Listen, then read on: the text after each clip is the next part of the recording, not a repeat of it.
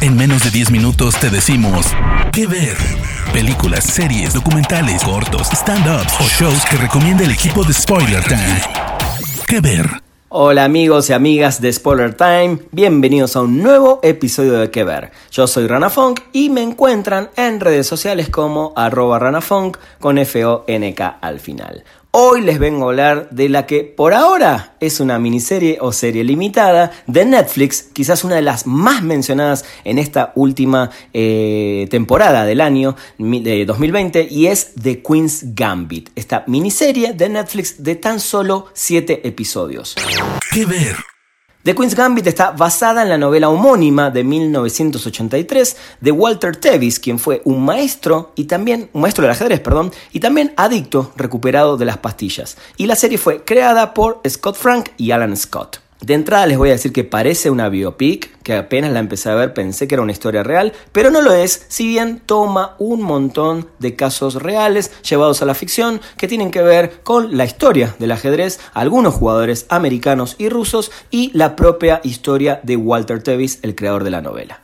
Esta historia de The Queen's Gambit, que es una historia ficticia, sigue la vida de una huérfana prodigio del ajedrez llamada Beth Harmon, desde la edad de 8 a 22 años, durante su búsqueda para convertirse en la mejor jugadora de ajedrez del mundo, mientras lucha con algunos problemas bastantes emocionales y la dependencia de drogas y el alcohol. La historia comienza a mediados de la década del 50 y continúa hasta la década de 1960. La serie está protagonizada por una genial, estupenda Anya Taylor Joy y dirigida por Scott Frank, quien había estado a cargo del guion adaptado de Logan, la película de, del X-Men. The Queen's Gambit ofrece unas observaciones muy inteligentes sobre la política de género, brilla en el desarrollo del personaje principal y nos muestra un retrato tranquilo y devastador sobre la adicción. Logra hacer que el ajedrez además sea francamente emocionante, una hazaña, ¿no? ¿Quién iba a pensar que estar viendo partidas de ajedrez en esta época en una serie de televisión nos iba a poner tan tensos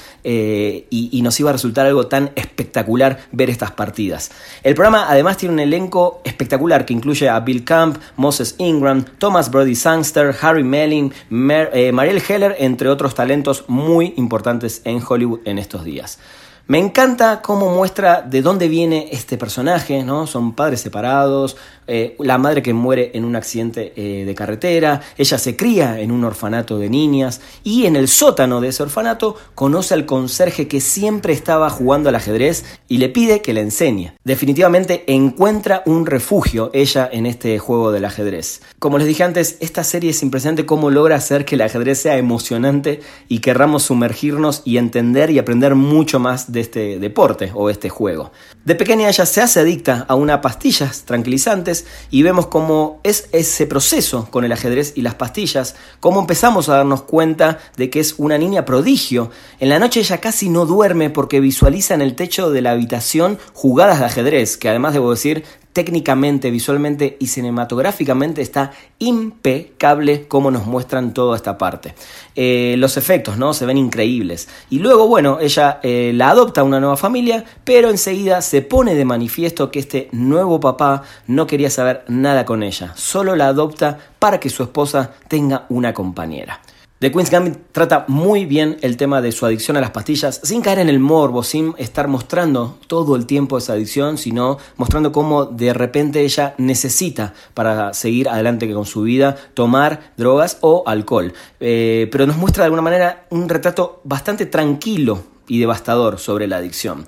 Ella muchas veces se siente sola, sin contención, pero por suerte tiene gente que sí se preocupa por ella y a través de toda la historia nos va mostrando cómo se va metiendo en el mundo ya profesional del ajedrez, jugando partidas contra los mejores jugadores del mundo obviamente entre ellos los rusos. Todas las partidas que se ven están tomadas de partidas reales de torneos, de jugadas impresionantes. La música eh, del compositor Carlos Rafael Rivera es impresionante cómo te mete de lleno en cada una de las sensaciones que tiene eh, esta protagonista de, de Queen's Gambit. Se las recomiendo muchísimo la banda sonora y la verdad miren esta serie porque es de lo mejor de este año 2020. Como les dije antes, la encuentran en Netflix Netflix esta serie original y prestenle atención porque tampoco les quiero contar toda la serie al vestuario y a los colores de la ropa que utiliza la actriz en esta serie. Vayan a ver The Queen's Gambit en Netflix. Yo soy Rana Funk y nos encontramos en un próximo episodio de Que Ver acá en Spoiler Time.